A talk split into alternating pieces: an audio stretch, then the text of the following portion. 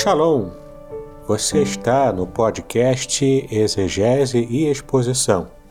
Exegese on demand para você. Aqui é o Davidson Bignon.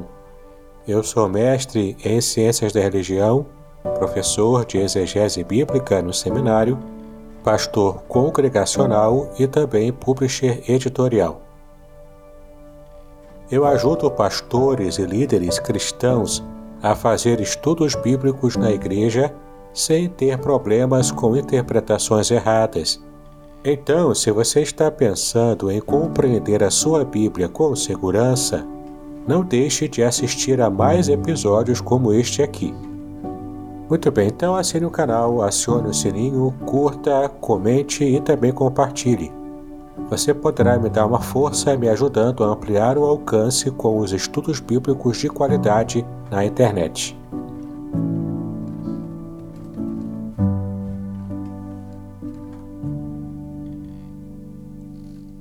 Muito bem, estamos em mais um episódio do podcast Exegese e Exposição Exegese on Demand para você. Eu sou o Davidson Bignon e é um grande prazer para mim estar novamente com você neste episódio da série especial Revelações Originais do Salmo 23, uma série totalmente baseada no meu livro recentemente lançado com o mesmo título. Neste livro eu trato cada versículo do Salmo 23, analisando palavra por palavra na sua língua original em hebraico. E é muito interessante o quanto a gente tem percebido as pepitas de ouro que eu consigo minerar em cada versículo e entregar na sua mão, para que você possa então enriquecer o seu conhecimento bíblico acerca deste salmo maravilhoso, o salmo muito conhecido e famoso, e de fato tem despertado muito interesse nas pessoas em geral para conhecer o seu conteúdo mais profundo.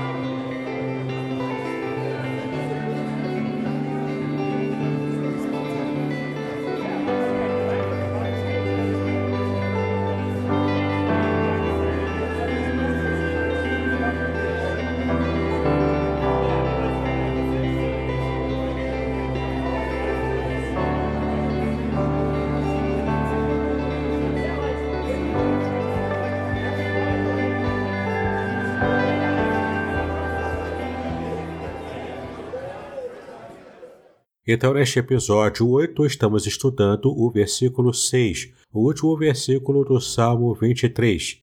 E é precisamente o capítulo 6 do meu livro.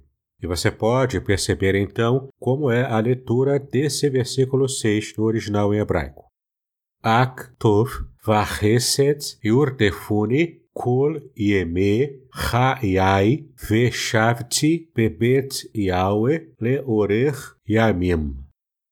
Sim, chegamos então finalmente ao fechamento de ouro do Salmo. E podemos perceber aqui que é justamente a continuidade da imagem iniciada no versículo 5, que é a imagem do rei anfitrião que está cuidando do rei vassalo peregrino. E é muito interessante a gente perceber aqui o quanto a identificação desse rei vassalo peregrino ele depende do seu anfitrião amigo para a proteção e também para a sua própria alimentação nesse banquete especial que é feito na presença dos inimigos, daqueles que perseguem, dos perseguidores desse rei peregrino. Aqui no versículo 6 temos uma referência muito interessante quando há uma mudança de chave. E no livro eu descrevo com bastante detalhe essa mudança de chave. Ou seja, os inimigos desse peregrino estavam perseguindo implacavelmente, de modo ininterrupto, mas de repente essa perseguição é freada, ela é impedida por Yahweh. Ele faz, portanto, o milagre de mudar a chave da perseguição. Olha que bênção! de perseguido por seus inimigos que queriam a sua morte, o peregrino, portanto, passa agora a ser perseguido pelas bênçãos do Senhor. Se nós vemos aqui essa palavra traduzida como bondade, que é a palavra tov. Nesse contexto aqui é bondade. Ela, portanto, ela é traduzida assim porque, de fato, bondade, tov, e benevolência, que é a palavra hesed em hebraico, essas duas palavras, portanto, passam a perseguir o peregrino. Sim, olha que interessante. Esse peregrino que anteriormente era perseguido por seus inimigos, por aqueles que queriam a sua morte, de fato estavam é, se esforçando bastante para trazer o mal para o peregrino, ele agora passa a ser protegido pelo rei, abençoado por ele, alcançando grandes bênçãos, portanto, na sua vida material, inclusive, porque aqui a referência é a bênçãos materiais de verdade, e além disso tudo, ele agora é perseguido pela bênção. Certamente aparece esse advérbio aqui, que, a, que é a palavra ak em hebraico, é o advérbio certamente ou seguramente, trazendo, portanto, a ideia de segurança. Olha que legal. E você vai perceber o quanto no meu livro eu trato dessa mudança de chave com bastante profundidade e detalhes também.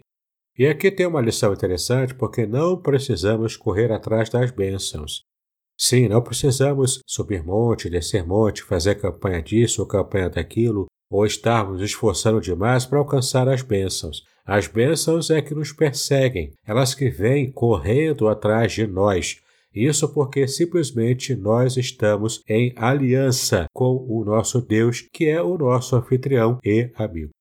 Então, no livro aqui, eu trato agora da palavra Hadaf. Hadaf, em hebraico, que significa literalmente essas bênçãos me perseguirão, ou seja, essas bênçãos estarão correndo atrás de mim para de fato me abençoar.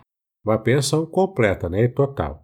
E aqui vem um detalhe também importante: qual o período de duração dessa nova perseguição, entre aspas, que as bênçãos de Yahweh fazem sobre mim?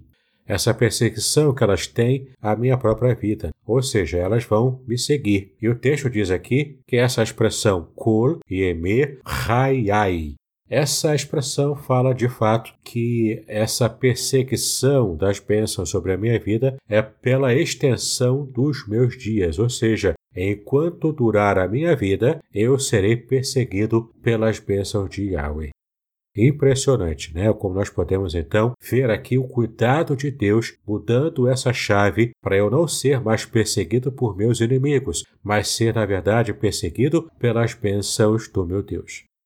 E agora, aqui nesse finalzinho do versículo 6, o salmista se refere não ao templo de Salomão, né? Porque, na verdade, como nós entendemos que Davi era o autor do Salmo 23, como nós vimos desde os primeiros episódios dessa série, então aqui se refere ao tabernáculo se refere ao tabernáculo que, na visão de Davi, era o lugar onde ele podia se encontrar com Deus, é o lugar onde Deus habitava. E de fato, o seu desejo é que ele pudesse retornar, sempre retornar ao tabernáculo, que era o lugar da presença de Deus, para que ele jamais perdesse esse contato íntimo com o Senhor. É muito interessante a palavra que aparece aqui no original em hebraico que é a, a, mesma palavra como nós já estudamos anteriormente e nós já vimos que se refere aqui ao refrigerar da alma. E nós já estudamos essa expressão e sabemos exatamente o que aparece na língua original. Aqui se, é, se repete essa mesma expressão, só que, é claro, com o contexto que mudou aqui, ele nos leva então a, a, traduzir como retornar ou habitar, mas especialmente a tradução melhor é retornar. Retornar para onde? Para a casa de Yahweh, em hebraico Bebet Yahweh. E aqui, como nós já vimos, se refere ao tabernáculo, lugar de habitação de Deus, à época da história do rei Davi.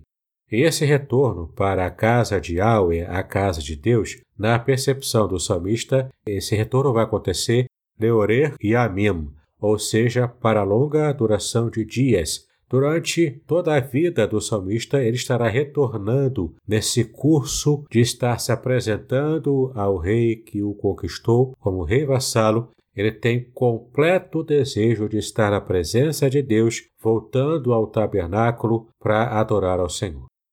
Muito bem, neste episódio nós vamos ficar por aqui. Mas o livro não termina aqui, o livro ele continua. Na conclusão do meu livro, por exemplo, eu trago várias lições espirituais práticas que foram retiradas de todos esses detalhes que nós conseguimos levantar aqui em cada versículo do Salmo 23. É muito importante porque aqui é o arremate de tudo. Ou seja, cada pepita minerada que nós tivemos aqui ao longo dos episódios, você no final, aqui na conclusão do meu livro, você vai ver essas pepitas colecionadas, reunidas, e você vai então compreender completamente o valor total de tudo aquilo que você pôde colecionar e ver a extensão da sua riqueza do conhecimento bíblico no Salmo 23.